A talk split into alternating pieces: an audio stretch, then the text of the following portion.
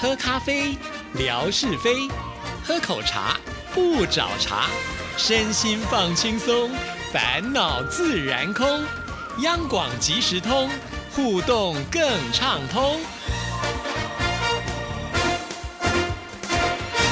亲爱的听众朋友，大家好，欢迎收听今天的央广即时通，我是谭志毅。今天非常的开心，邀请到这一位已经很久很久没有来到我们节目当中了。刚刚呢，真的是有点死缠烂打的说，不管不管，你就是要来。没有小的来救驾了。好，大家已经听到他的声音了，太熟悉，这就是邓荣。邓荣您好，志毅好。啊，不好意思啊，这个刚刚要想收集一些资料啊，跟我们朋友们报告一下。说到了邓荣，其实前一段时间我就有小道消息，就有听众跟我说：“哎，邓荣要去山东了耶！”很多山东的朋友呢都要去见他。我说：“真的哦，他要去山东啊，好棒哦！”我就联想到很多山东的听众朋友，像陈峰啦，像剑道啦，应该都会去看你什么之类的。然后呢，他风尘仆仆回来了，我就说：“哎，你去了吗？” 结果呢，你自己跟听众朋友说吧。听着笑声就有一点哎心虚的感觉。因为啊，真的是不自量力啊！像我们在台湾待惯了，又很少出国，所以总觉得好像三步五步路，大概就到了捷运。这个商场到那个商场是很近的啊，但是到了大陆才晓得啊，自己非常的渺小，人类真的很渺小。但是我觉得你约的也太夸张了，因为刚才我们聊了一下，明明要去北京，还约了上海的人，你不知道那是一南一北吗？我还本来要打算去山东的嘞，你你你看不是不是不知量力？真的觉得有点扯，因为他说他走五天的时间，他居然就可以说啊，他要去这么多的地方，结果根本就没有办法，对不对？对，因为五天讲是五天啊，但是飞机上掐头去尾的话，根本只有三天的时间。是，所以我对凯文啊，对陈峰他们都很抱歉，因为我本来是以为可以去看看他们。后来我都说对不起，我没有办法，因为时间真的太短了，而且它的天气啊、交通，然后让我不太敢出门。那唯一能够做的就是朋友就开车带了我逛了几个园林啊，比较有名的地方。那总不能去宝山空手归嘛，所以呢，就跟他们去逛了逛那些地方，如此而已。所以很抱歉，他这是一个贵妇的行程，就对了。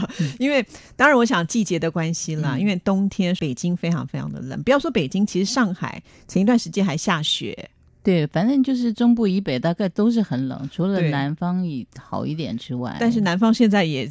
很夸张，对我们也很冷啊，我们也很冷。我们如果说冷的话，那些东北的听众朋友现在都不知道怎么办。对呀，你们这些人十几度还那边跟我们寒冷啊。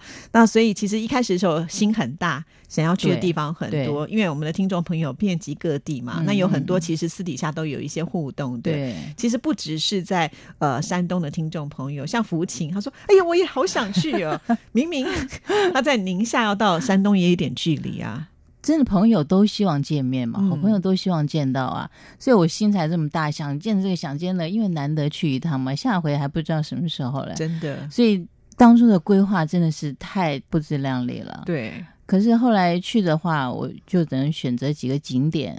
那么下回去的话，可能规划就会比较完整一点。对，第一个时间要够啦。比如说从上海到北京也是要花很多时间，对也是要哎坐车，就算近的话，什么呃高铁也要三四个小时。我心想说，三四个小时，我们不高雄都到了吗？还可以来回了。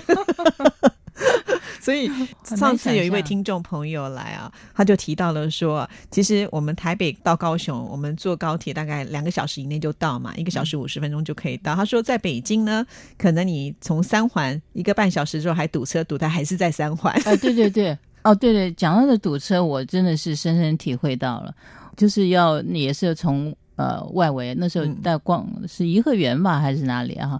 要回来的时候就是打车呀。我在我们觉得，反正就打死你一千块好了吧？嗯，不不想。当下车的时候，我已经不敢看那个看他那个跳表了。哦，真的，因为我已经堵了两个钟头了。哎，他们也是要计程计时吗？对对对。哦，所以哇，那塞车的话，岂不就是你就看到那个，我就跟钞票一直在流失。呃，然后跟司机先生聊天，嗯，学北京话。是哦，都快要跟司机先生变成好朋友，因为就塞在那里，塞了多久啊？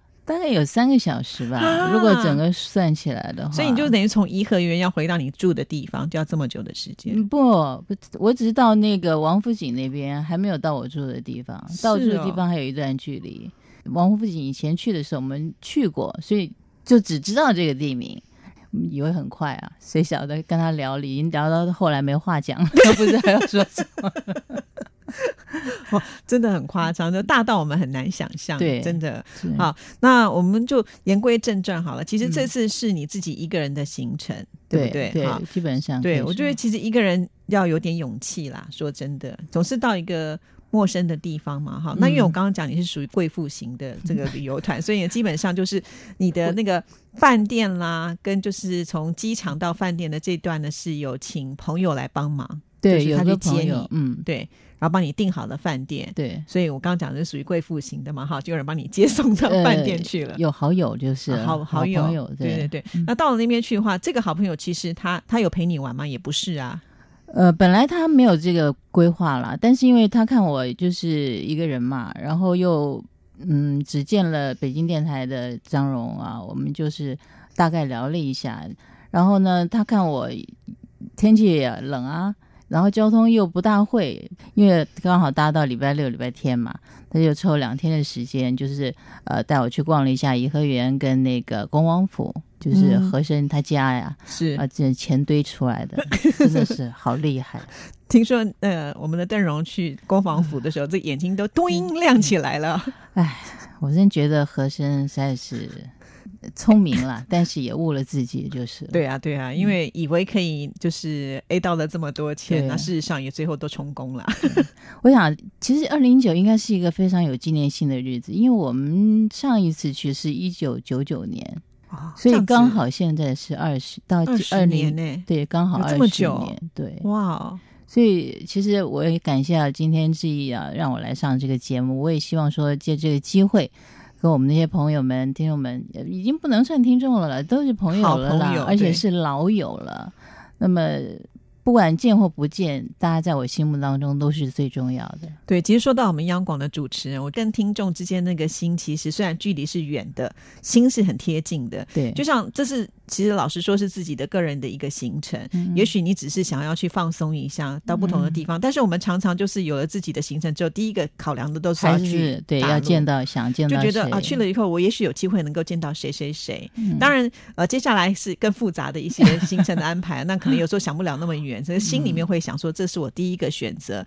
然后到了以后呢，才发现啊，不是这么的容易，不是那么简单真的不是那么的嗯简单。包括像上次我去的时候也是啊，就想要见大家，可是就挪不出那么多的时间，而且呃每个地方都这么的大，大家要来，你也会担心说啊，是不是舟车劳顿啊？那你嗯来了以后有没有这么多的时间可以好好的聚一聚啊？又怕说没有办法好好的让大家都能够很开心的话，心里又过意不对对去。而且就说你要顾虑到人家工作的时间啊，嗯有的人不见得他只有礼拜六、礼拜天，那来回两趟的话，他时间也没了。真的，真正能够聊天坐下来，就说你很放松的谈的机会，实在是很少。对啊，嗯这是见听众的部分。那事实上，邓荣虽然放假，可是呢，他还是心系央广啊，就特别到了人家的电台里面，还去看看有什么小说可以用的。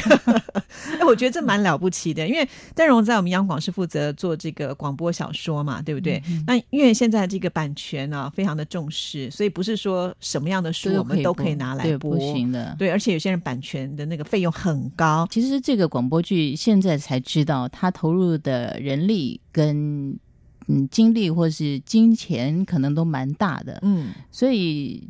嗯既然 北京电台他们也没有这个常态性的广播剧，就没有再谈到这方面的事情。那我想，既然没有的话，可能就再看看别的嘛。对，但是至少就是说你这趟去的时候了解会有这样的一个状况。原本是想说看有没有什么合作的机会嘛，对不对？呃，最主要是讨教学习啦，因为我一个人做嘛，从开始找书啊、找演员啊，后面剪接后置啊，都是我一个人。那这一个人做出来的东西，跟一个团队做出来的一定是不一样。可是他是团队做的话，你互相之间的默契，他们是怎么样搭配的？这个我就是我很想了解的，因为个人有不同的想法，可是它是同一本书，同一个感情，那你要怎么样去融合？那这个是我想学习的地方。其实我是去抱一个学习的心态啦。哇，好不容易啊，真的是放假就放松了嘛，还去学习，你看看。但也好奇啦，这嗯就人嘛，就做这一行就是想说多了解一下，看人家怎么做的。对，不过后你发现原来大家也都觉得这很麻烦，不做了。对，所以我觉得这是我们央广很了不起的地方。对。对我们居然就是一直能够维持这么好的一个传统，听众朋友也非常喜欢听广播剧，我自己一个人也很喜欢，因为我觉得好多的想象空间，因为它就是没有画面。嗯，所以我觉得每一个人在那个声音的诠释啦，还有那些音响音效啊，那都会嗯触动你的心。就像我们之前讲那个鬼故事嘛，对不呃对？你就 会害怕，可是你又爱听，就想听下去。对对对，对然后我可能想象的鬼故事的画面跟你不一定会一样，这就是更有趣的地方。不像电影，它就是那个画面，你就是要被它限，制住。电视也是。对，嗯所以反而我我们听广播是另外一层的感受，这就是为什么我觉得呃，虽然他可能投入的心力要最多，可是我们一直坚持有继续在做。对，毕竟它没有画面啊，嗯你没有办法说靠着画面去帮你加强，你只有靠自己的声音、自己的演技，跟你对于这本书的一个诠释。那至于说听众朋友他听到了，他要怎么样去想象，他又有另外的空间。嗯所以我想，这个是他能够继续存活或是被大家接受的一个最重要的原因。就像看书一样嘛，你的想象空间也是很大的啊、对，那用演员的演，只是感觉上他比较立体一点，可能变化多一点而已。所以这么多年下来，呃，邓荣做了这么长的广播小说，你应该是读书相当多的 知识啊，或者是各方面的深度呢，应该都是最强的了。呃，希望如此，可惜没有，可惜并没有。好了，那我们来聊一聊，就是除了呃，就是愚公的部分聊完了，于私的部分，你刚刚讲说你嗯去颐和园嘛，是第一次去吗？对啊，因为上头一次去的时候，就是跟北京电台做交谊嘛，嗯，所以呃，很多行程都是他们安排的。基本上颐和园这种太大的地方，哈，要走太多路的地方，他们没有安排到。嗯，那么吃倒是吃的挺好的。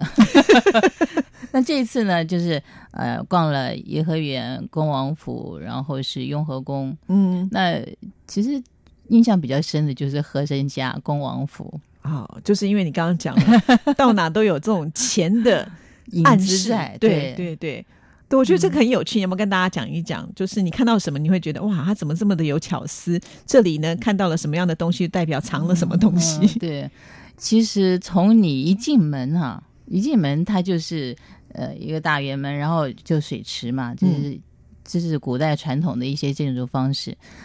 它的那个水池啊，就是一个元宝形，哈有象征意义的元宝、嗯。啊，元宝有钱啦。那它旁边种的树呢是榆树，榆树他们也叫做钱树。钱树当秋天呃落下来还是黄的，嗯，就像也像个元宝一样，也像个钱就落在水水面上都又落到它他的元宝池里头了。然后他就有一个像我们讲的客厅啊、嗯大殿啊，就对着这个水池跟这棵树，等于他天天看着钱在 水面上漂浮。所以其实这是有风水的。对，然后呃，最让人惊讶就是说他那种大楼一整栋大楼哈，嗯，我们不能说它大楼，因为不是我们想象的那种大楼，就是那种两层式的、啊，很高，然后很长的那种。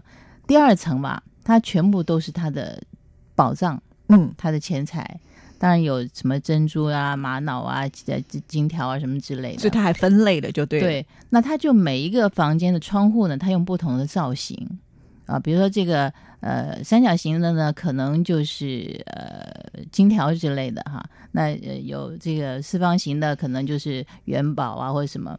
我看有十几间，十几间一排这样看过去啊，就十几间。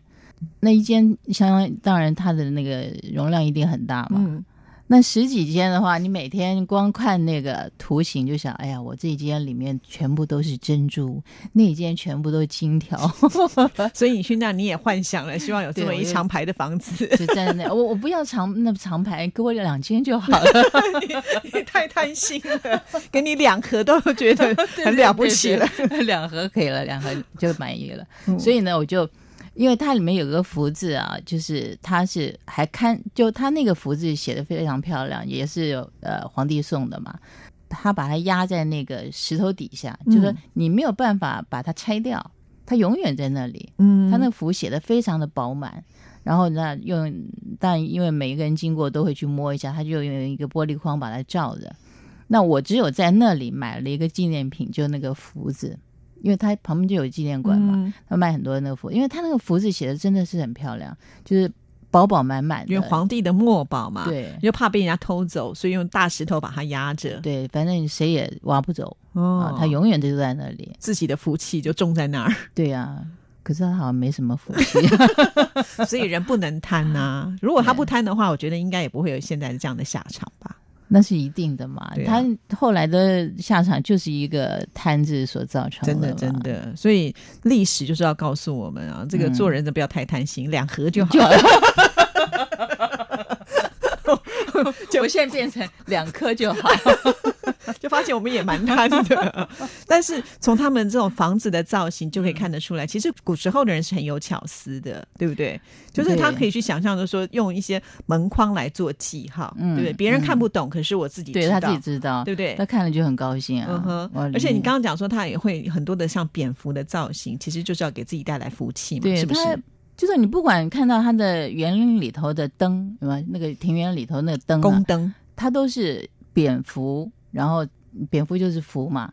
那它的整个蝙蝠那个造型啊，又像个元宝，元宝的意思在，又有福，气，又有这个有财气的感觉，对对。所以我也很难想象和珅这个人真的是他有福有有财到这种地步啊。